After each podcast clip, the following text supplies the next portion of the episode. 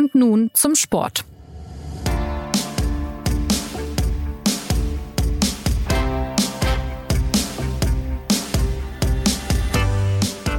Wie unterschiedlich spannend es im Fußball zugehen kann, das lässt sich derzeit an den beiden obersten deutschen Ligen beobachten. In der Bundesliga steht ja wie immer der FC Bayern über allen und er wird bald seine x-te Meisterschaft hintereinander holen. In der zweiten Bundesliga ist es dagegen richtig aufregend. Aktuell heißt der Tabellenführer Schalke 04, dahinter befindet sich punktgleich Werder Bremen, gefolgt von St. Pauli, Darmstadt und dem ersten FC Nürnberg.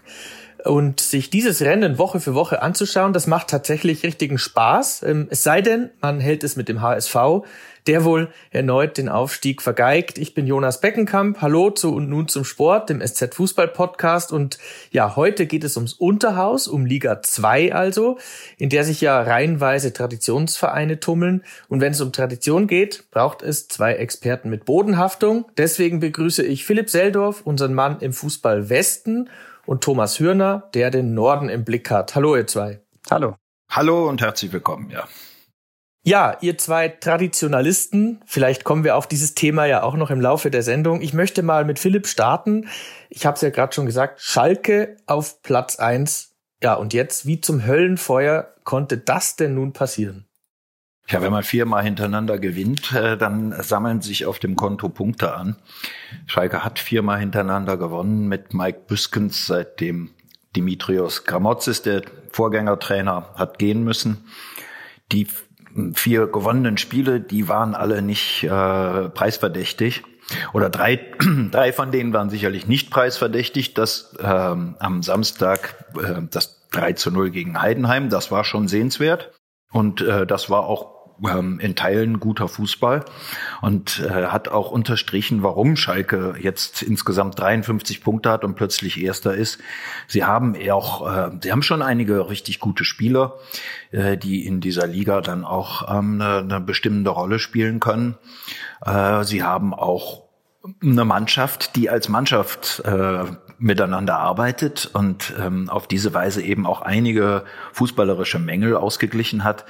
Ähm, deswegen es ist absolut nicht unverdient, äh, dass ähm, ja, sie eben diese 53 Punkte haben, dass andere jetzt etwas weniger haben. Das ist wiederum nicht, ähm, dafür ist Schalke nicht verantwortlich.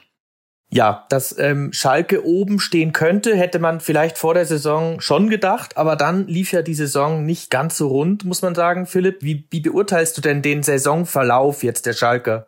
Ja, das ist ganz leicht äh, zu erklären und äh, da äh, muss man wirklich, ähm, da braucht man auch keine äh, kritischen äh, Blicke zu werfen. Äh, die Mannschaft, die da jetzt auf dem Rasen steht, äh, die ist ja komplett neu.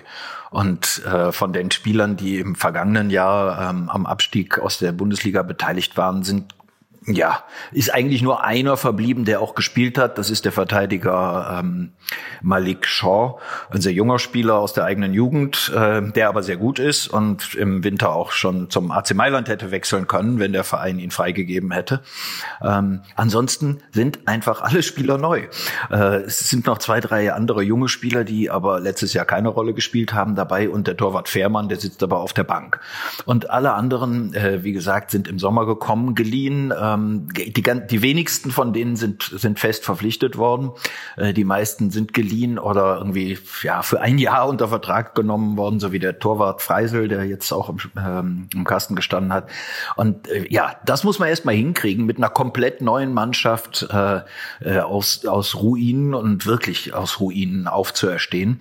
Ähm, das äh, nötigt mir auf jeden Fall Hochachtung ab, wie das gelungen ist. Der, der Rufen Schröder als Kadermanager ähm, er hat da wirklich eine gute Arbeit geleistet, weil er auch Spieler entdeckt hatte oder äh, engagiert hat, die sicherlich jetzt nicht ähm, auf jedermanns Schirm gewesen sind. Ähm, und infolgedessen war der etwas holprige Start äh, absolut erklärlich und auch äh, verzeihlich. Äh, wichtig ist natürlich, dass sie jetzt auch eine gewisse ähm, Substanz und äh, Kontinuität haben. Also Schalke, wir kommen gleich nochmal zu Schalke, wenn es dann auch ein bisschen um die Personen da geht und um die äh, einen bestimmten Spieler, das kann ich schon mal versprechen, werden wir noch thematisieren. Ähm, ich möchte gerne Thomas mit äh, einbinden, ähm, bevor wir deine Sicht jetzt auch zu Bremen und St. Pauli hören. Wir wollen ja so einen kleinen Rundgang machen äh, um, durch diese Teams da ganz oben in der Tabelle. Sollten wir natürlich erst über den HSV sprechen. Ähm, was ist denn da schon wieder schiefgelaufen? Äh, man sieht ja, der Rückstand auf Platz drei ist jetzt tatsächlich schon wieder bei sieben Punkten. Also eins vorweg, wenn ich da eine abschließende und präzise Erklärung äh, geben könnte, dann stünde wahrscheinlich mein in Bronze gegossener Kopf äh, direkt neben Uwe Seelers Bronzefuß vor dem Volkspark.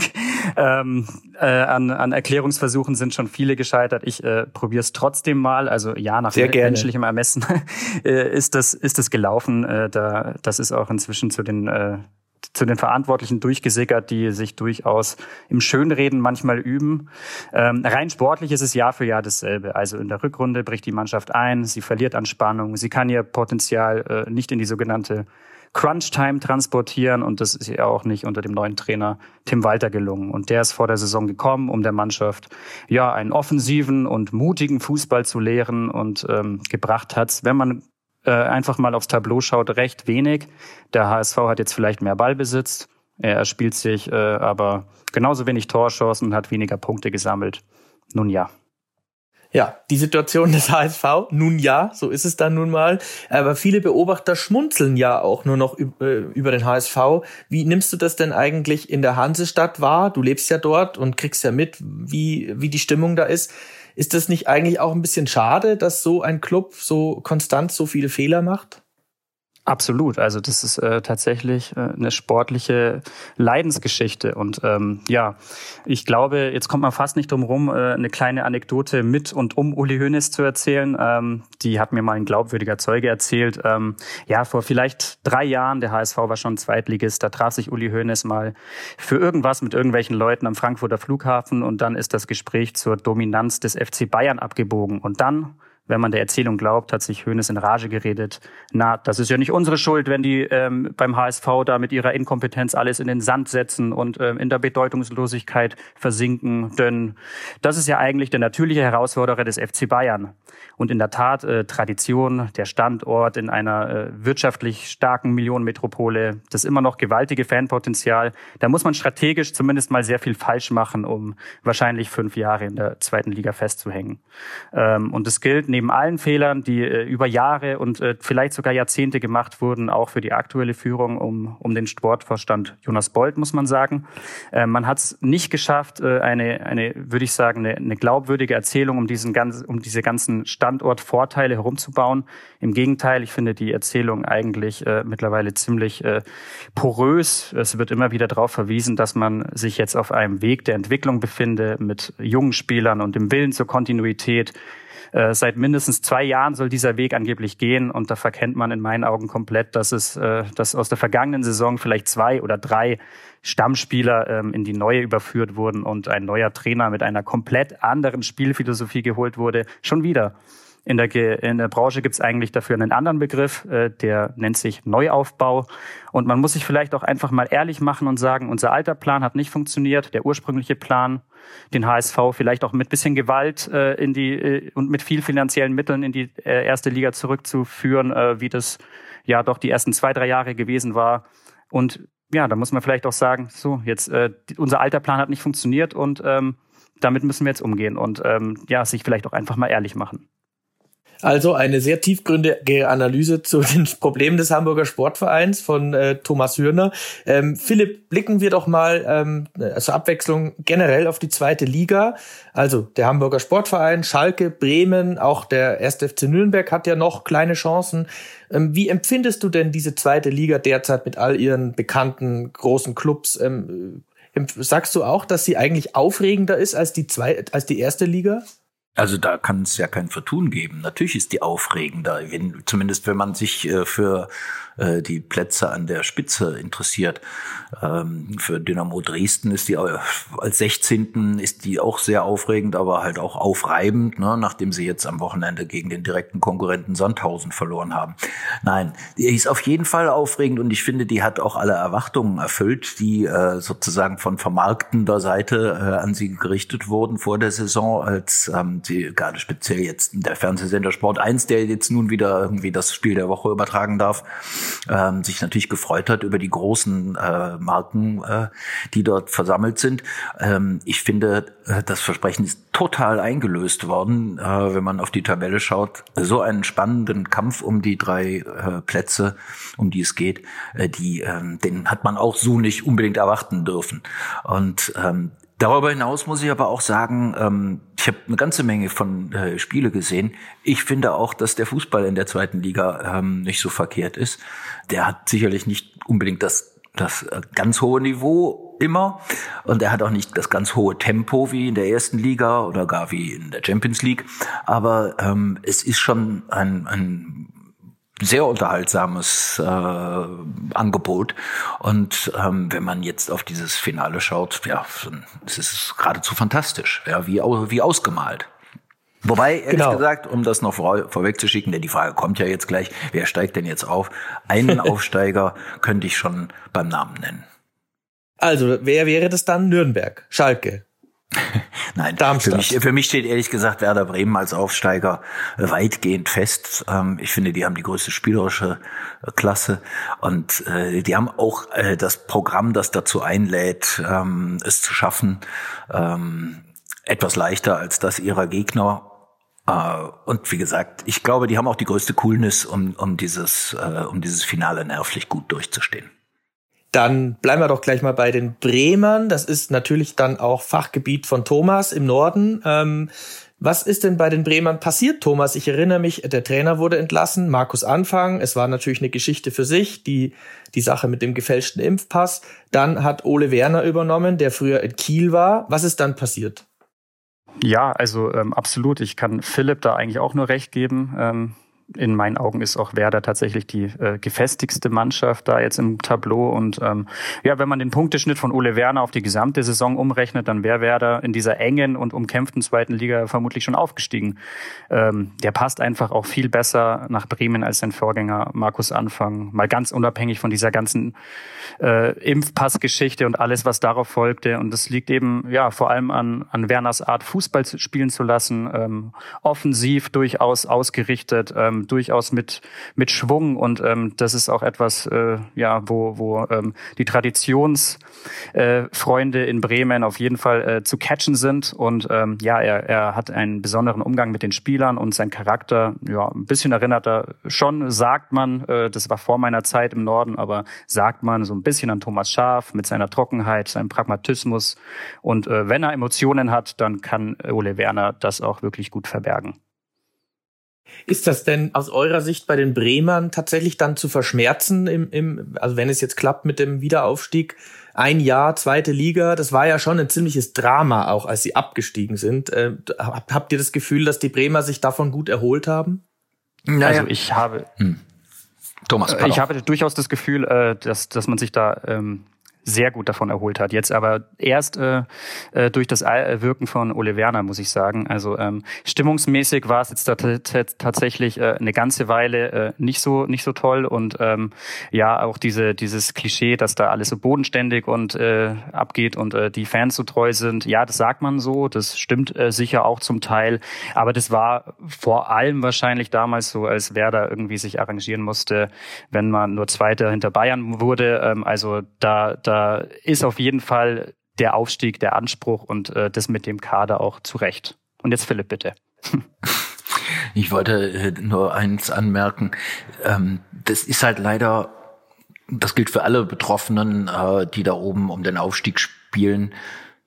Es ist halt zweierlei, ob du in der ersten, ob du in der zweiten Liga dich durchsetzt und in und aufsteigst und im nächsten Schritt dann eben ähm, das Niveau der ersten Liga äh, zu erreichen. Und äh, das wird, äh, egal für wen, äh, für, egal welcher Club aufsteigt, ist, das ist eine extrem große Herausforderung ich äh, kann jetzt so aus der Nahbetrachtung Schalke, ähm, könnte ich sagen, mit der Mannschaft werden die in der ersten Liga sicherlich nicht bestehen, äh, weil, weil sie einfach ja dafür dann doch irgendwie mh, hm, zu viele Defizite hat. Also mh, hm, das äh, erfordert dann auch sehr große Anstrengungen, ähm, sie entsprechend zu verstärken äh, und das mussten, die müssen dann auch wieder sitzen. Äh, die Verantwortlichen, zumindest bei Schalke, ähm, versichern, sie haben jetzt schon den Plan, ähm, was zu tun ist, wenn sie aufsteigen. Sie haben aber auch, sagen Sie, den Plan, wenn sie nicht aufsteigen, weil auch dann müssen sie die Mannschaft ähm, aufgrund der eben geschilderten Situation mit vielen Leihspielern und so weiter äh, wieder gewaltig verändern. Äh, ich glaube, dass das ehrlich gesagt, äh, dass das für, für Werder auch gilt, aber sehr viel weniger. Äh, da sehe ich äh, so einen Kern, auf dem man, ähm, auf dem man aufbauen kann. Ähm, am Ende sind natürlich auch so diese beiden ähm, Garanten, äh, das Duett äh, Marvin Duksch und ähm, Niklas Füllkrug, die halte ich für absolut erstligatauglich. Ne? Der Beweis ist noch zu erbringen, aber ich glaube, ähm, die zwei haben eben auch die Klasse, um in der ersten Liga richtig gut zu funktionieren. Da würde ich in, in kleinen Teilen zumindest äh, widersprechen wollen. Und zwar sind das natürlich zwei hervorragende Stürmer, ähm, allerdings mit einer äh, durchaus äh, ausbaufähigen äh, Torquote tatsächlich. Und äh, wenn ich einen äh, Pfeiler benennen müsste bei den Bremern, dann ist es tatsächlich der leider hin und wieder verletzte Verteidiger Ömer Toprak, der tatsächlich, also hm. mit ihm steht und fällt tatsächlich das Konstrukt. Ja gut, der wird nie, äh, der wird nie eine ganze Saison mehr spielen. Ne? Das ist ähm, leider so, ja. Ja, die müssen natürlich logischerweise auch an, äh, an Verstärkungen arbeiten. Äh, das könnten sie aber auch. Ne? Sie könnten sie sich ja dann auch leisten, denn in der ersten Liga gibt's automatisch schon mal 20 Millionen mehr Geld vom Fernsehen. Ähm, und äh, ja, da werden, da werden natürlich neue Mittel äh, frei. Ähm, sie müssen halt was draus machen. Und dann kann man ja mal überlegen, wie alt Claudio Pizarro inzwischen ist, oder? ja, also äh, Spaß beiseite. Sprechen wir dann noch der, der Vollständigkeit äh, halber über den Rest. Ähm, vielleicht zuerst Darmstadt und Nürnberg und anschließend noch über St. Pauli, die sind ja auch noch dabei. Ähm, Darmstadt und Nürnberg, ist euch das zu weit weg oder kennt ihr euch zumindest ein bisschen aus? Also mir ist aufgefallen, zumindest zwei ähm, interessante Trainerfiguren mit dem Taktiker Robert Klaus in Nürnberg und Thorsten Lieberknecht in, in Darmstadt. Ähm, wie, wie, wie blickt ihr auf diese beiden Clubs? Die sind ja auch noch, sagen wir mal, zumindest vorne dabei. Also zu Darmstadt, die habe ich tatsächlich auch gesehen, zweimal live und ähm, das ähm, das ist absolut beeindruckend. Das ist wäre ein äh, ein sehr typischer Aufsteiger, äh, mhm. weil einer aus der aus der Mitte der zweiten Liga kommt und der eben mit einem gewissen Anlauf äh, dann durchstartet äh, äh, zum Aufstieg. Ähm, anders als eben äh, die Schalker, die sich ja komplett neu sortieren mussten, oder auch die Bremer, die äh, natürlich auch ähm, sich verändert haben, zwangsläufig.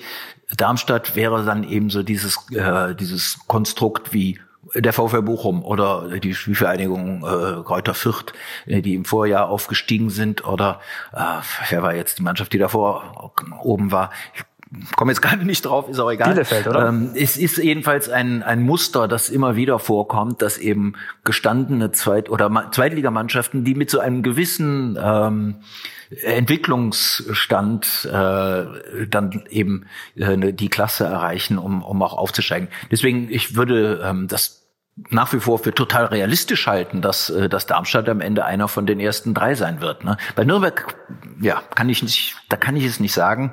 Ähm, das, das muss jetzt der Thomas tun. Thomas, du kannst ruhig sagen, wenn es dir zu weit weg ist. Da kenne ich mich ein bisschen aus. Aber wenn du was weißt, sag gerne. Ja, dann möchte ich Robert Klaus, der Trainer. Äh, abschneiden.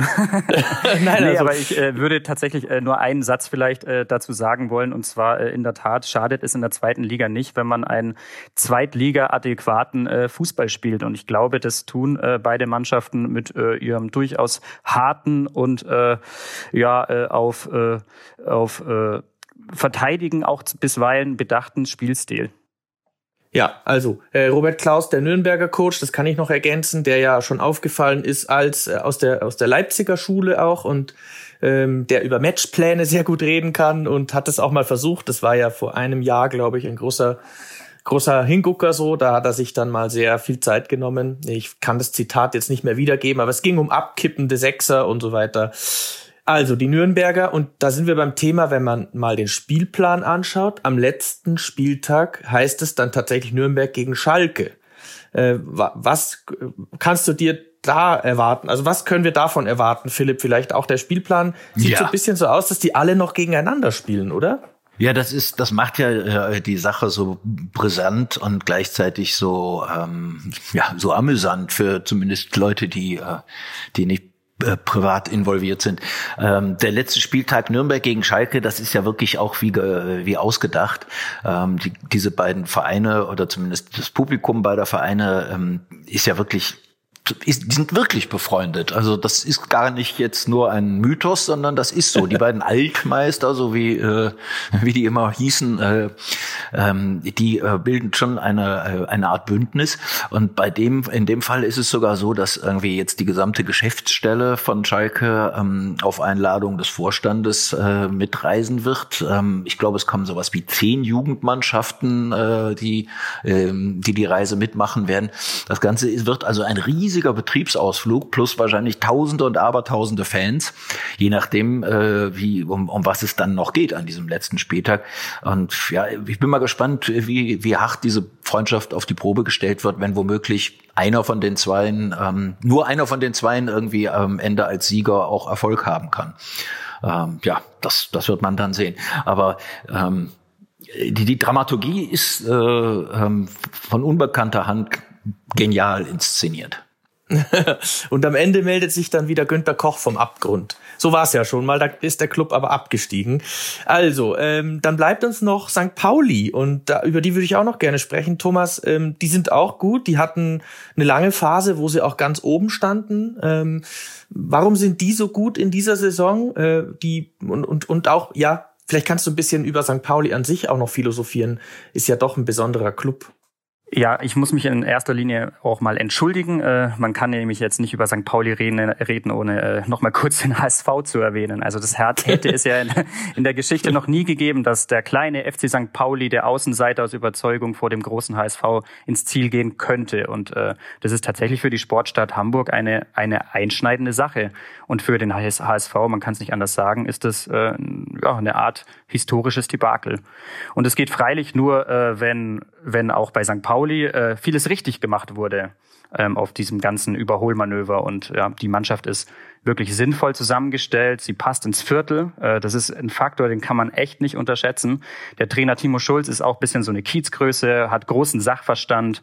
Und äh, ja, im Vergleich zum HSV haben sie dort wirklich was aufgebaut über längeren Zeitraum. Eine Mannschaft zusammengehalten, ein paar wirklich herausragende Zweitligakicker geholt, die eigentlich äh, vom Profil her gar keine Zweitligakicker sind. Zum Beispiel der Spielmacher Kieré. Ähm, das ist für mich der beste äh, Fußballer im Unterhaus, ganz eindeutig, oder den Stürmer Guido Burgstaller. Das ist ein sehr äh, adäquater Torjäger äh, für, das, für die Mission und ähm, ja, Grundsätzlich ist der FC St. Pauli natürlich auch ein Fußballunternehmen äh, wie viele andere Clubs und ähm, so hat, hat man ähm, aber trotzdem nicht ganz den, äh, den äh, Druck äh, im Vergleich zur Konkurrenz. Also man will Spiele gewinnen, klar, aber in der Tat äh, das, das Wort Aufstieg wird äh, auf St. Pauli so äh, konsequent vermieden wie äh, das Wort Lord Voldemort im Harry Potter Universum bisher. Also da spricht tatsächlich keiner davon und es kann natürlich auch so ein kleiner Vorteil sein, äh, wenn es dann vor allem jetzt in die in diese ganzen von Philipp erwähnten äh, Kracherspiele geht.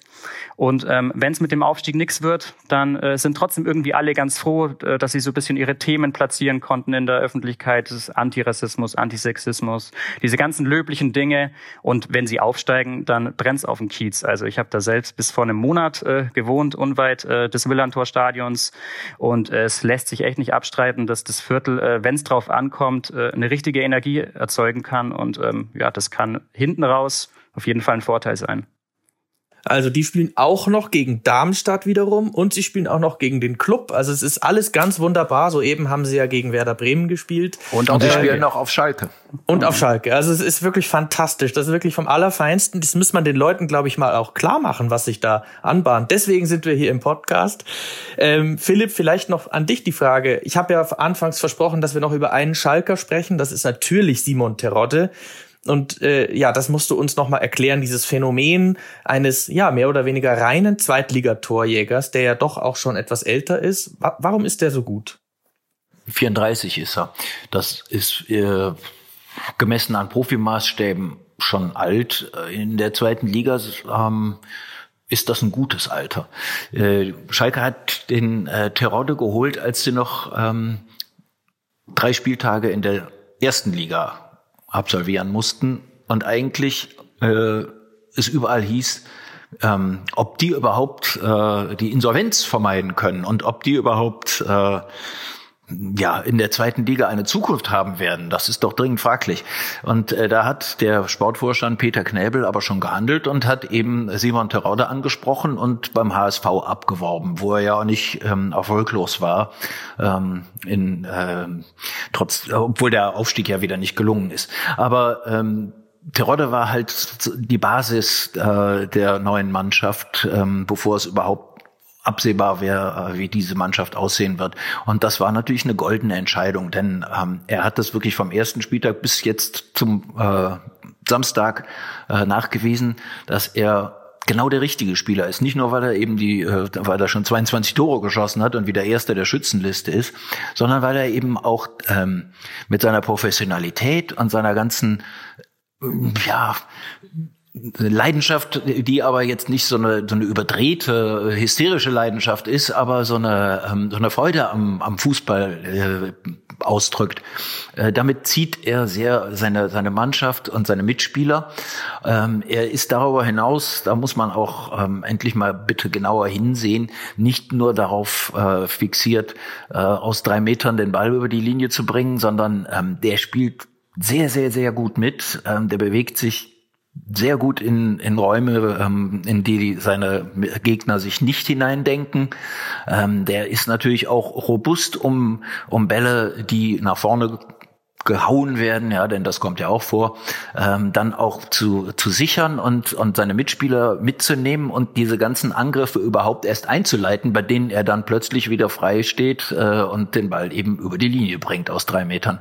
Also äh, vor dem kann man wirklich nur ähm, oh, große, große Achtung haben was der eben mit 34 Jahren noch zu leisten imstande ist. Ich würde auch gern mal sehen, dass ähm, Simon Terodde, und wenn es dann nächstes Jahr ähm, ist, ähm, wird es vielleicht dann auch schon spät, aber ich würde es gerne mal sehen, dass er mal über ein ganzes Jahr hinweg in der ersten Liga spielen darf. Nicht so wie in Köln und in Stuttgart, wo er halt mit den Aufstiegsmannschaften dann äh, automatisch quasi so ein bisschen in die, in die zweite Reihe äh, verschwunden ist und dann eigentlich nur noch als, als Einwechselspieler fungieren durfte. Ich würde es gerne mal erleben, dass der als Stammspieler in der ersten Liga spielt. Ich bin mir total sicher, auch da würde der zweistellig treffen. Auch mit 34 sagt Philipp Seldorf, ähm, ein ähm, Aktivist in Sachen Simon Terodde und Schalke.